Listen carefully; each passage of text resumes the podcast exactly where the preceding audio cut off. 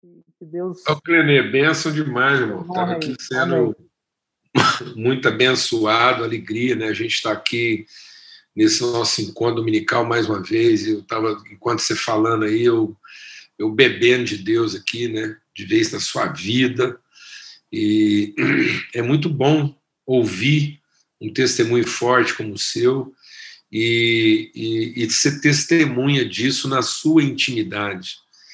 É, eu fico assim me deleitando, né? mais ou menos aquela sensação de, lógico, eu, eu e você assim é, temos caminhado junto e temos, temos recebido de Deus um desafio, a gente tem ombreado juntos aí alguns desafios, mas é para mim um grande privilégio ouvir, ser ministrado pela sua vida, é, é quase como um, um, pai né, que viu o filho crescer, ficar adulto e ter essa confiança. Então, às vezes eu me permito assim estar em outros lugares atendendo outras coisas e nunca estou preocupado, zero preocupação com o que vai acontecer, quem vai tomar conta, quem vai falar, porque assim, isso eh, não existe ansiedade. O meu empenho de estar aqui, participar do final da reunião, é para eu mesmo não perder esse privilégio de estar junto na mesa e não preocupado com o que alguém vai deixar de ganhar. E, e é isso mesmo, sabe, Clenê? Assim, essa, eu creio que dentro daquilo que você está compartilhando, e até eu imagino, né, depois eu vou ter que ver o vídeo todo aí para eu não recebi aí, fiz o pedido e acabei que não estava aqui na hora que o prato foi servido, mas eu acho que não comeram tudo, deve ter sobrado aí para mim pegar aquele, aquele pedaço de pudim depois que acabar o almoço aí do que a Thaís compartilhou. Semana passada a gente estava falando sobre isso, né? O que o coração não sente, os olhos não veem. E eu creio que, mais do que qualquer outra coisa, Deus está insistindo em, em restaurar nossa sensibilidade. Nossa sensibilidade entender o real motivo das coisas e o verdadeiro propósito, por que, que a gente está enfiado nisso, o que, que Deus está querendo construir, por que, que Deus permite esses abalos, por que, que Deus faz abalar os fundamentos da terra. Ele diz que ia fazer isso, e está fazendo. E às vezes a gente pensa que Deus está punindo a humanidade, permitindo essas, esses, essas, esses desastres, esses cataclismas, essas coisas assim tão, tão terríveis. A gente, a gente acha que Deus está punindo. E, na verdade, Deus está exercendo a sua misericórdia. Isso não é para que o homem morra, é para que o homem não se perca. Né? É para a gente ser devolvido a sanidade, para que a gente possa rever o que realmente importa nessa vida.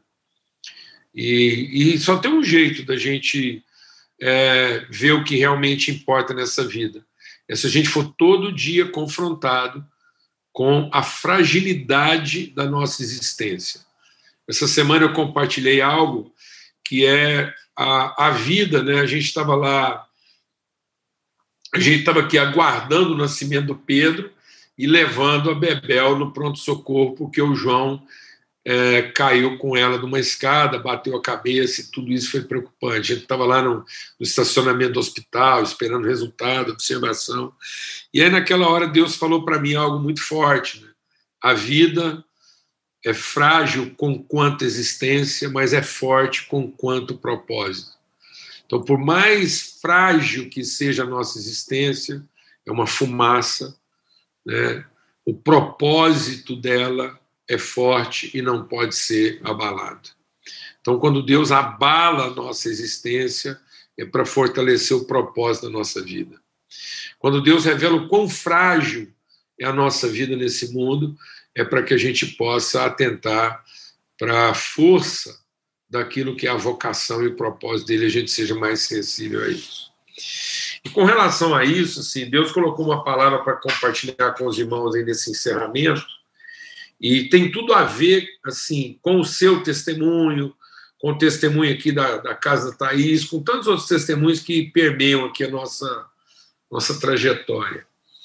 Lá no Evangelho de João, no capítulo 1, bem no iníciozinho do Evangelho, o Evangelho de João ele mostra com detalhes a transição né, daquilo que era o ministério de João Batista para o ministério de Jesus. E aí ele começa falando né, que veio João Batista, ele veio como testemunha para testificar a respeito da luz, ele mesmo não era a luz, mas ele apontava. Então, João Batista é esse que veio preparar o caminho. Né? E, e aí ele, o Evangelho vem fazendo essa transição. O João Batista era alguém cheio do Espírito, mas ele, depois ele, ele mesmo diz: olha, vem aquele depois de mim aí, ele é o Cordeiro de Deus e não sou digno nem de desatar a sandália dos pés dele. Então, é, é, muito legal a gente ver isso, porque o Evangelho de João, eu sempre que eu vou compartilhar o Evangelho de João, eu gosto de, de fazer essa chamada. É o Evangelho intimista, né? É o Evangelho que mostra o ministério de Jesus pelo seu aspecto subjetivo, íntimo. Né? E, e aí diz aqui, ó, é, lá no versículo 35, né, Evangelho de João, capítulo 1, a partir do verso 35, diz que João estava outra vez lá na companhia de dois dos seus discípulos. E vendo Jesus passar, disse: Eis aí o Cordeiro de Deus. Os dois discípulos, ouvindo ele dizer isso, seguiram Jesus. E Jesus, voltando-se para ele e vendo que eles o seguiam, disse: O que é que vocês estão procurando? E aí é fantástica a resposta deles. Né? Os dois disseram assim: Onde é que o senhor mora? e aí Jesus respondeu: Venham ver. E eles foram, viram onde Jesus morava e ficaram com ele aquele dia. Eram mais ou menos quatro horas da tarde. André, o irmão de Simão Pedro, era um dos dois que tinham ouvido o testemunho de João e seguiram Jesus, e seguiu Jesus. Ele encontrou primeiro o seu próprio irmão Simão e disse: Achamos o Messias. E levou ele até Jesus. E Jesus olhou para ele e disse: Você é Simão, filho de João, mas agora será chamado Cefas, que quer dizer Pedro. O que, que esse texto é curioso? Porque aqueles homens já estavam ouvindo o Evangelho. Eles ouviam o Evangelho, eles estavam um Evangelho, eles estavam ouvindo a mensagem de João, eles eram discípulos de João Batista.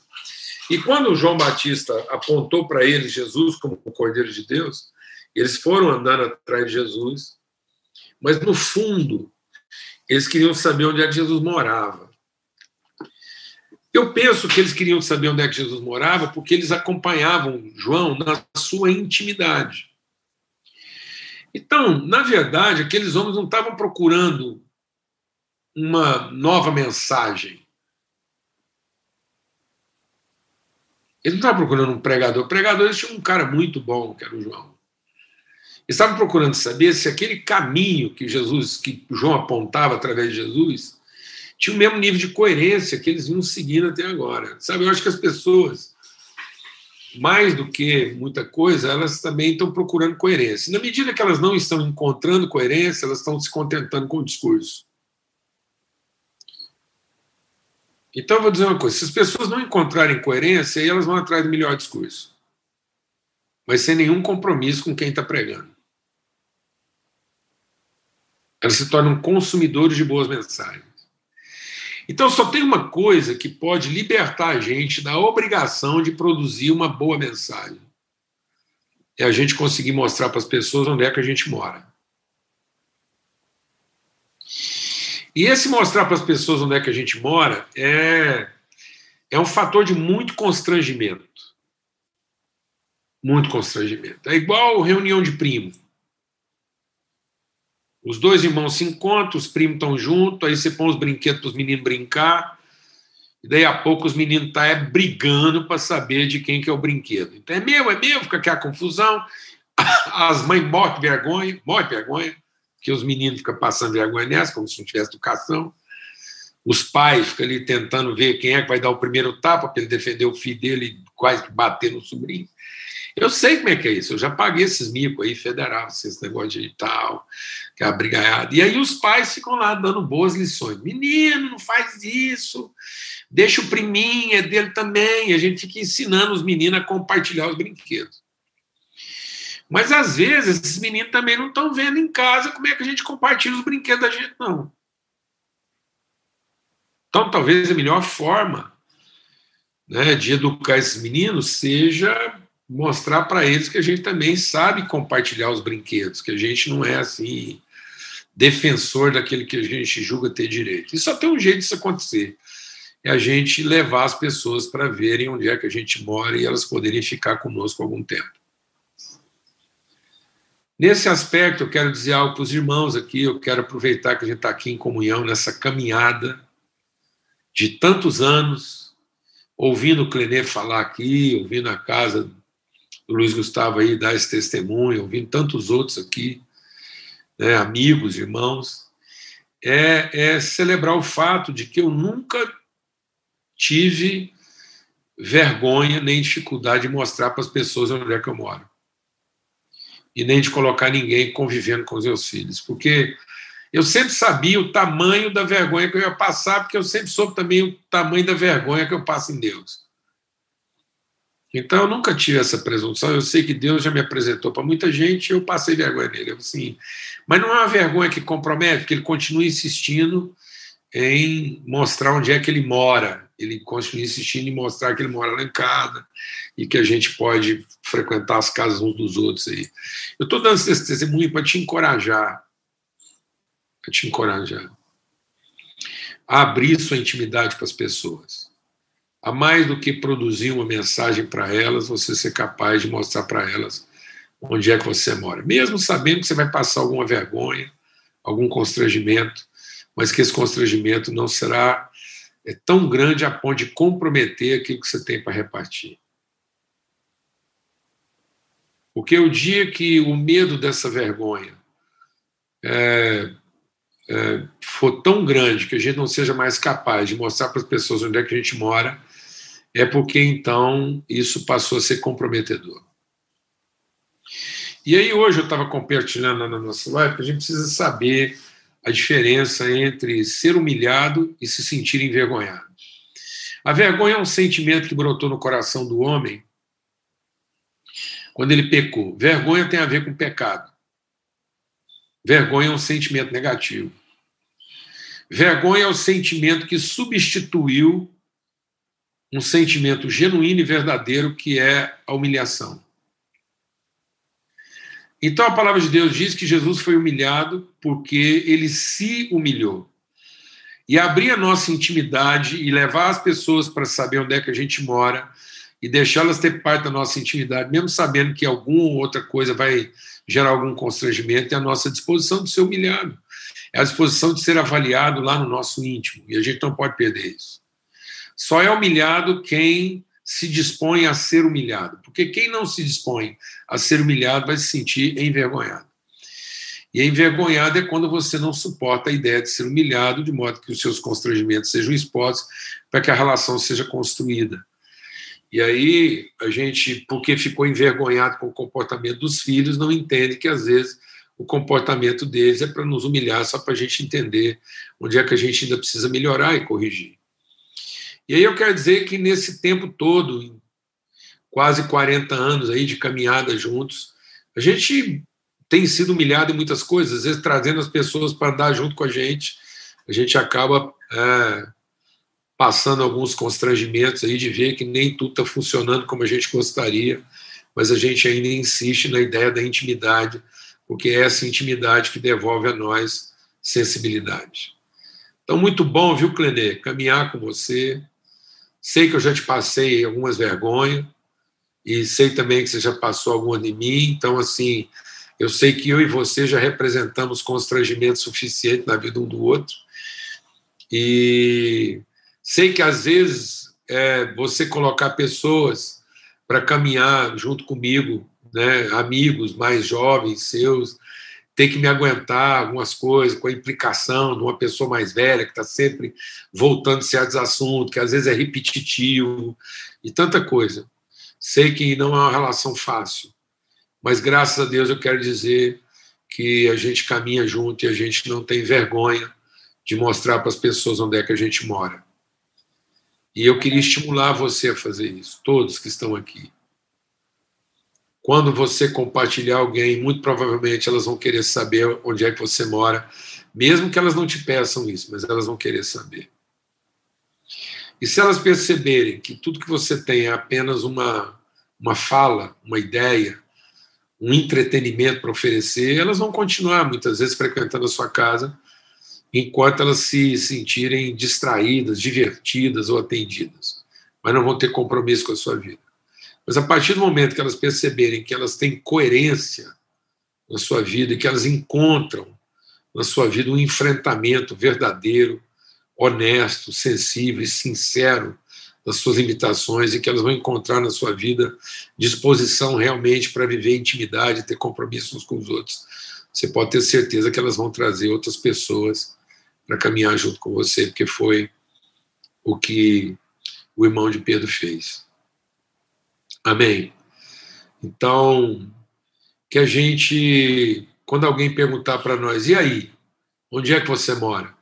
A gente não tenha dificuldade em abrir a nossa intimidade, a nossa interioridade. Eu creio que o Evangelho de João é um evangelho o tempo todo falando disso, tanto é que Jesus termina o evangelho dizendo: Olha, eu estou comendo essa mesa com vocês e agora eu estou indo para casa, e onde eu morar, é lá também que vocês vão morar. Que a gente possa viver um evangelho de tal maneira que a gente seja capaz de morar junto e não apenas frequentar um culto juntos. E às vezes a gente até aguentaria frequentar um culto juntos, mas a gente não aguentaria morar juntos. Mas o evangelho tem que ser suficiente para que, eventualmente, se a gente tiver que morar junto, a gente consiga fazer isso. De modo que, se eu deixar meus filhos para o Cleneil tomar conta, eles vão voltar melhores. Se o Cleneil deixar os filhos dele para tomar conta, eles vão voltar melhores.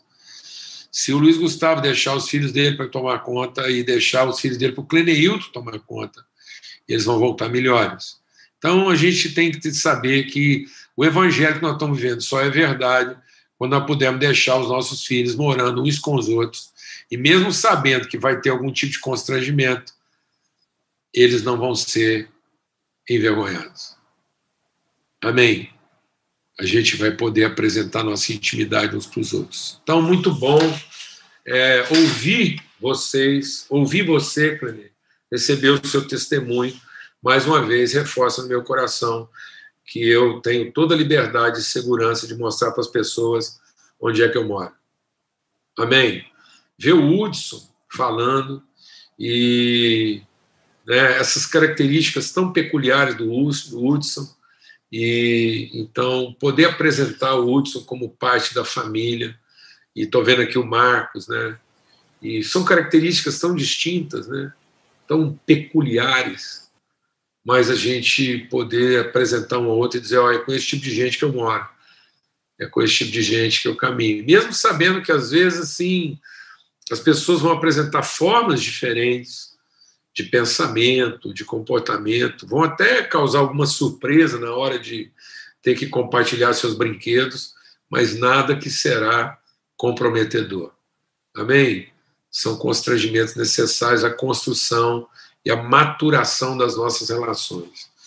Então, que a gente seja capaz de mostrar para as pessoas onde é que a gente mora, porque aí o evangelho está sendo vivido de forma genuína Amém? Já passei muita dificuldade nessa vida, já vivi momentos muito constrangedores, como casa, como família.